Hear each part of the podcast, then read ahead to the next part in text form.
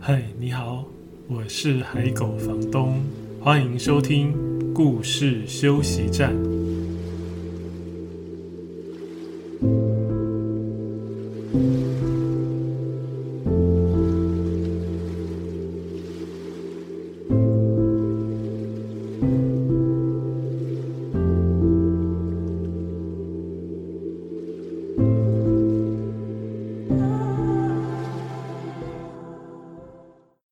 上一次的节目里，也就是我们第一集的节目里面，我们谈的主题是因为故事的一句话非常喜欢，就买下了绘本。介绍了三本书，透过这样的主题去谈一谈故事文字奇妙的力量。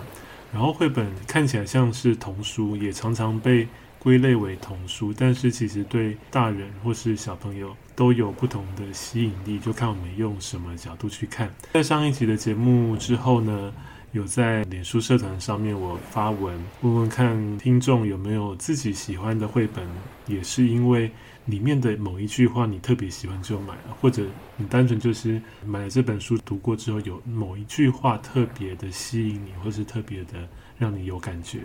然后有一些读者真的有留言哦，太好了，我跟大家分享一下，因为刚好这一次有好几则留言分享的书也都是我自己很喜欢的。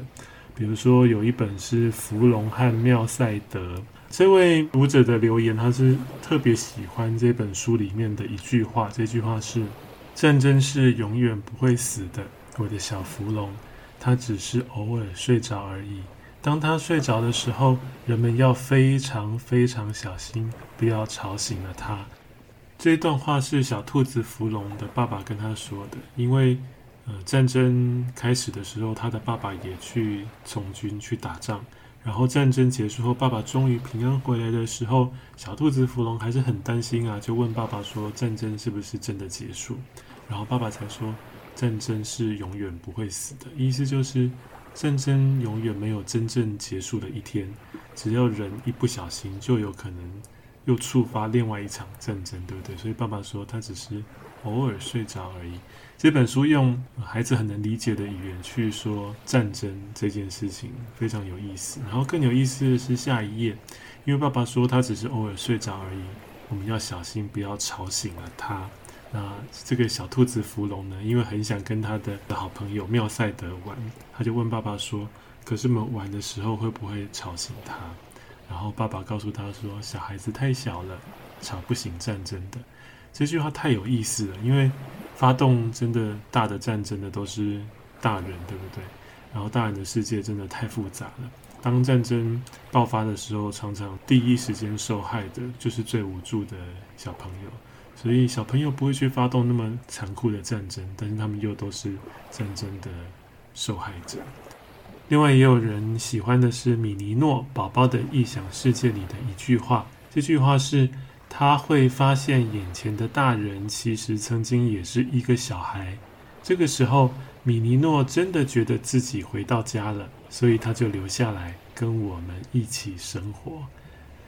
每个大人其实曾经也是一个小孩。这本书看起来是在讲宝宝，但是也是在讲我们每一个人，对不对？我们每一个人本来就是从宝宝开始的。第三位读者分享的书是《小步走路》。小布是一只小鸭子，然后在故事里，它跟着它的鸭子哥哥走很长很长的路。那走不动的时候呢，它就会一小步一小步的慢慢走，走到最后就可以走得到。那也是他哥哥在鼓励他。这位读者为什么会特别喜欢这本书的这一段话呢？因为他说，两个爱他又不断鼓励他的哥哥，教这只小鸭子耐心的走很长很长的路。他们会提醒小鸭子说。诶，你是不是忘了一小步啊？就是走不动的时候，就是一小步一小步的走。这样的情节呢，还有这一句话，也让他觉得说，在照顾孩子的过程，以及照顾他个人自己的时候，也都不要忘了，可以慢慢的一步一步的来。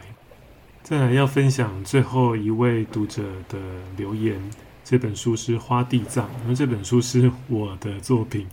我很感谢他分享这本书。不过我没有因为呃任何读者留言分享我的书就可以得到奖品，所以我想这样的留言应该还是有可信度的。他最喜欢的书是《花地藏》，然后为什么会喜欢这本书以及里面的这一句话呢？是因为他在职场常常因为坚持个人的理念会遭遇一些挫折。那他喜欢的这一句话是：再硬的石头也会觉得痛哦。他觉得这句话在他遭遇挫折的时候会安慰到他。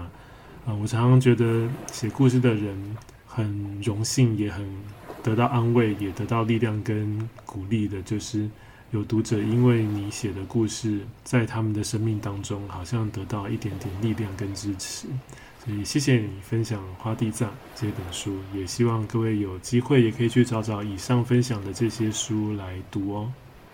在这一期的节目里面，我要谈的主题是疫情蔓延时不能旅行就读绘本吧。更具体的来讲，应该是说不能出国旅行时就读绘本吧。我相信很多人因为现在的疫情的关系，所以可能中断了你原本计划的旅行，或者你在路上，但是你必须先提早回来，或者你本来之后想要计划的旅行，现在因为很多不确定的原因，所以。没有办法计划，那不能旅行的时候有一点闷啊，对不对？你本来有一些对旅行的想象，虽然因为现在疫情的状况没办法做，那我们就在绘本里面做一点小旅行吧，神游一下。如果你对这一类的绘本有兴趣的话，刚好前一阵子我在我的脸书专业，就是海狗房东绘本海选的脸书专业上面有介绍一些，那我今天会选出三本。其中一本是之前介绍过的，另外两本是之前没有的。之前介绍的比较多是呃非故事性的，然后比较是知识类的，或者是有点像图鉴型的绘本。在这样的绘本里面，会一次集合型的看到比较多不同国家、不同地区的人文或自然的风光。但是在这个节目里面，我想要挑选多元一点的，所以只有一本是比较属于这种知识图鉴型的绘本。另外两本是故事型的，但是它的故事背景跟它的图画很有异国的风情，或者是也许是大家现在非常想要呃旅行看到的风光。我等一下会一一跟大家介绍。第一本书是好多好多，这本是澳洲的创作者马可马丁 （Mark Martin） 的作品。他的水彩画非常的漂亮。之前他也有几本中文版的作品，各位也可以去找，包含河流还有森林。那今天介绍这一本好多好多，它是比较刚才提过，就是知识型的图鉴型的绘本。但是它的知识并不是，它没有太多。这个是海狗小姐的打呼声，你有听到吗？啊，我在做节目的时候，我没有在录音室里，我是在自己住的地方，所以。海狗小姐无聊了，在旁边休息的时候，她可能就会发出一些怪声音。好，呃，刚才讲到哪里？哦，对，Mark Martin 这本书最大的特色就是它不像一般的图鉴绘本，只是画某一个城市或者是国家最著名的景点或者是动物。他常常是画一些小东西，比如说，呃，日本好，他并不是画富士山，他在这一页里面的某一个角落就画了满满的自动贩卖机，就好像他的书名一样。在日本，我们的印象它有好多自动贩卖机，所以这本书最好玩的地方就在这边。既然刚好讲到日本东京，我们就先来讲这一页。啊、嗯，我们刚刚讲他画了很多自动贩卖机嘛，他在自动贩卖机旁边还加注写说，全日本有五百六十万台自动贩卖机，哇，真的难以想象，对不对？然后他就有写出有哪些自动贩卖机。如果你有去过日本的话，可能就会有印象，有一些自动贩卖机是我们好能想象到的，比如说除了一般卖饮料的贩卖机之外，还有卖香蕉的贩卖机，还有卖拉面的贩卖机。卖啤酒的贩卖机，卖雨伞的啊，卖花的，还有卖领带的贩卖机，很特别吧？然后他也有画出口很多啊，比如说我们去地铁站啊，去哪里都到处都有出口。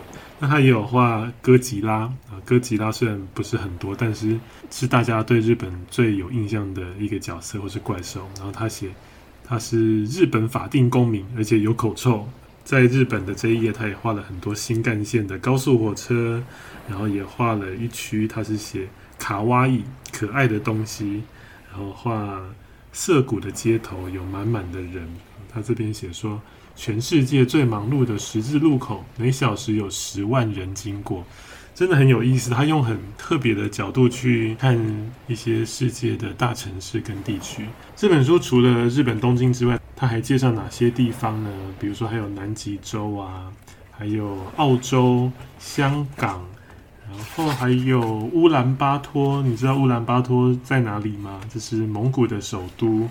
然后有印度的新德里，有俄罗斯的莫斯科，埃及开罗，法国巴黎，美国纽约。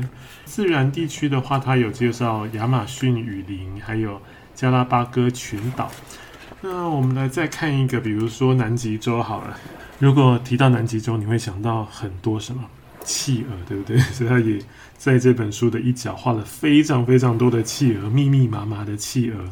然后也让我们很惊讶的是，在南极洲这一页，我们本来都会想到的是跟自然有关的景色或动物，可是他画了很多的货柜，而且他把货柜画得像叠叠乐一样叠得非常非常高。他在旁边特别加注，为什么他要画货柜？因为这边有很多的研究站嘛，所以这些船运货柜。是用来运输补给品用的，很特别吧？我们在看南极的时候，竟然除了看到企鹅、冰山、看到各种鲸鱼之外，还看到好多的货柜。然后，因为这个作者 Mark Martin 是澳洲人嘛，所以我们也来看一下澳洲这一页他画了什么。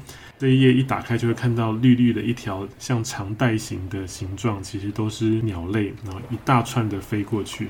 这个鸟叫做虎皮鹦鹉，它为什么画这么一大串飞过去呢？上面写着“虎皮鹦鹉成群结队一起飞行，非常吵闹”。那想到澳洲，你还会想到什么？袋鼠，没错，它也画了非常多的袋鼠。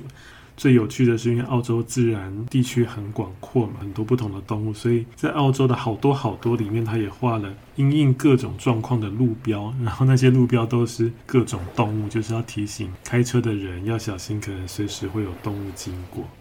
另外，在好多好多里面，它也有一页是画巴黎。巴黎这边也有一些好玩的东西，比如说他画了好多咖啡馆跟面包店。面包店，他就写大约有一千八百家，哇，好多啊！然后露天酒吧和露天咖啡馆，他写大约有九千间。想到巴黎，我们也会想到有很多好吃的甜点，对不对？所以他也画出各种各样的甜点。在那些甜点旁边有一个小小的人，他拿了一大叠的法式长棍面包。我们想到法国，想到巴黎，也会想到他们的法棍面包，对不对？那有一角也很有意思是。他画了一个人牵了非常多的狗在遛，然后他就用这个来表示说，法国啊，尤其是巴黎这边，就是可能有很多人会养狗吧，所以他就画一个人，然后一次遛了，我这样目测起来大概有二三十只狗，然后他写说，狗大约有个十百千万两万只在巴黎。所以在旁边，他又画了一大坨狗便便，所以说每天都有十吨的狗大便，所以走路的时候要非常的小心。那这是第一本想跟大家介绍，比较是图鉴型的绘本，而且是很特别的角度去看世界的图鉴型绘本。这本叫《好多好多》。第二本想推荐给各位的书是《嗨，你好》，这本书叫《嗨，你好》。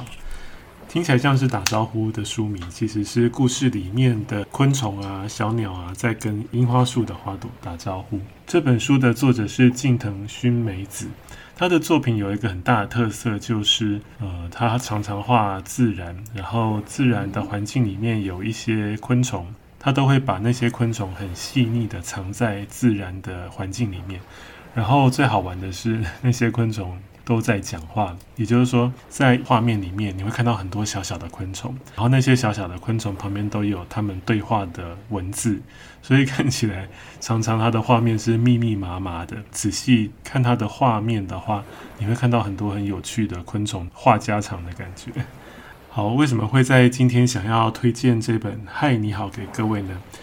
因为现在刚好是樱花季嘛，如果以国人特别喜欢去日本玩的话，到三月、四月，很多人会到日本去赏樱，对不对？樱花开的时候，所以如果你没有办法去赏樱，或者甚至你本来今年是计划要去日本赏樱，却因为疫情没办法出发，那看这本书，我想是蛮适合的。这本书一开始的几页，我想读给大家听。一开始是蜜蜂飞过来，樱花开了，蜜蜂要来采蜜，然后后来是。樱花树的树洞里面有一只鸟探头出来，也跟樱花打招呼。好，我把这三页读给大家听。嗨，你好，蜂蜜为了采花蜜飞了过来。嗨，你好，白颊山雀的幼鸟探出头来打招呼。你好，很高兴认识你，到处都听得到你好的问候声。嗨，你好，很高兴认识你。即使是同一棵樱花树上绽放的每一朵樱花，都有各自独特的表情。啊，这个文字很有意思哦。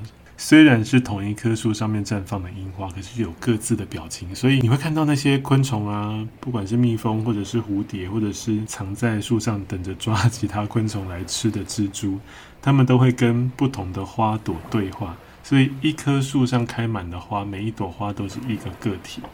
这本书后来就是随着四季的变化，你会看到花谢了，然后绿叶长出来了。一开始是嫩叶，后来是变成夏天整棵树绿油油的样子。再来又到了秋天，叶子落下来，到了冬天下雪，然后我们看到花苞已经结出来了。那刚才我们看到的那些昆虫跟鸟都渐渐安静下来，因为是冬天了嘛。而且本来在春天出来跟花朵打招呼的鸟。它长大了就飞离开巢了，就去别的地方。好，然后四季过去了之后，花又准备要绽放哦，所以又有昆虫过来跟花朵说你好。然后蜜蜂也来了。那以前那一只白颊山雀也飞回来了。它看到一朵花，那朵花是在它以前小时候住的树洞外面开的一朵花。那那一只山雀以前。从树洞出来，不是有跟那一朵花打招呼嘛？所以他觉得他认识他，所以这个山雀就又跟这一朵花说：“诶，我们又见面了，你好吗？”结果他仔细的看一下，又说：“诶，啊，原来不是去年的花呀，尽管看起来很像，但不是同一朵花。”诶，嗨，很高兴认识你。我很喜欢这一个作者在这个故事里面的安排，它看起来像是大自然的流动而已，但是其实也有一些故事性，对不对？然后最棒的安排就是他刚才已经谈过了，就是一棵树上面开满的花，每一朵花都是独一无二的个体，就好像呃一群人，每一个人都是独一无二的个体，所以那些昆虫会跟不同的花打招呼。第二个我很喜欢的就是这里，在同一个位置开出的花。去年的花已经凋谢了，今年在同一个位置开出来的花，跟去年的那一朵花是不一样的。然后这只小鸟有辨识出来，所以他说：“哦，看起来虽然很像，但是不是同一朵花。”诶，好，所以你如果读这本书的话，你也可以满足到赏樱的心愿。虽然不能旅行去远处赏樱，但是这本书的画非常的漂亮，然后把樱花盛开的场景画的。很令人陶醉。那另外呢，他也把樱花所在的那个地方的四季也表现出来。最有趣的、最有意思的，也值得万味的是我刚才跟各位介绍的那些。这是这一集里面想推荐给各位的。嗨，你好。所以如果没有办法去赏樱的朋友，就可以来读读这一本书。第三本书是在耶路撒冷为背景发生的故事。我会想要推荐这本书在今天这个主题里的原因是，虽然它不是在讲旅行，它也没有特地去标榜这个地方有什么特殊的景点，或是风光，或是食物。但是这整本书，因为它的场景都在耶路撒冷嘛，所以我们看到这本书的时候，好像也在那个城市稍微走了一圈。而且我想。以我认识的朋友，我好像还没听过有人去耶路撒冷玩过。耶耶路撒冷是三大宗教的圣地，包含犹太教、基督教跟伊斯兰教。然后这本书就是用这一个宗教的背景，然后城市的背景来谈这个圣地到底是谁的。然后它只是聚焦在下雪的时候，那个雪是谁的？三个不同宗教的小朋友就在争说，现在这个雪到底是谁的？很有意思的一本书。第一页，他的骆驼画得很夸张，就是他几乎占满了。大半夜，一个骆驼的脖子跟头，然后骆驼的表情很惊讶哦。所以当你翻开第一页，如果是我啦，我当时翻开的时候是噗嗤的笑出来，因为他的表情真的是太夸张了。为什么会让他的表情这么夸张呢？因为这一页的画面，我们看到下雪了，然后文字是这样写的：耶路撒冷下雪了，所有的骆驼都很惊讶，因为耶路撒冷很少下雪，可是今天下雪了。第二页就画出耶路撒冷城市的雪景，很特别、很少见的耶路撒冷的雪景，文字也写得很细腻。把这页的文字也朗读给各位听：教堂高塔的尖顶变成白色的，清真寺的圆顶宛如戴上一顶白帽子，而哭墙则像披了白色的毯子。孩子们都兴高采烈，因为只要下雪就不必上学。不过耶路撒冷很少下雪，是强调耶路撒冷很少下雪，所以骆驼才会这么惊讶呀。这一页除了画出雪景之外，它也画出这些宗教，就是我们刚才讲的三大宗教不同的建筑物，在文字里也有讲到，对不对？只是他把它跟雪景的那个样貌结合在一起。好，下雪了之后，因为很少下雪，所以大家都很。觉得很新鲜，然后都跑出来看。小孩就在街上玩雪，但是其实雪不多，只是积了薄薄的一层。因为那边下雪的量没有很大，所以对孩子来说，这个是很宝贵的雪。所以他们就开始玩，然后玩着玩着呢，因为雪很少嘛，他们就开始在地上画线，就说：“哦，这边的雪是我的，那边的雪才是你的。”然后玩着玩着又开始吵起来了，因为三个孩子是属于三个不同的宗教，有犹太教、有基督教、有伊斯兰教，所以他们就说：“那这些雪是谁的？”然后就开始吵了。当然是我的，我的神最厉害，我的神才是真的神，所以雪是我的。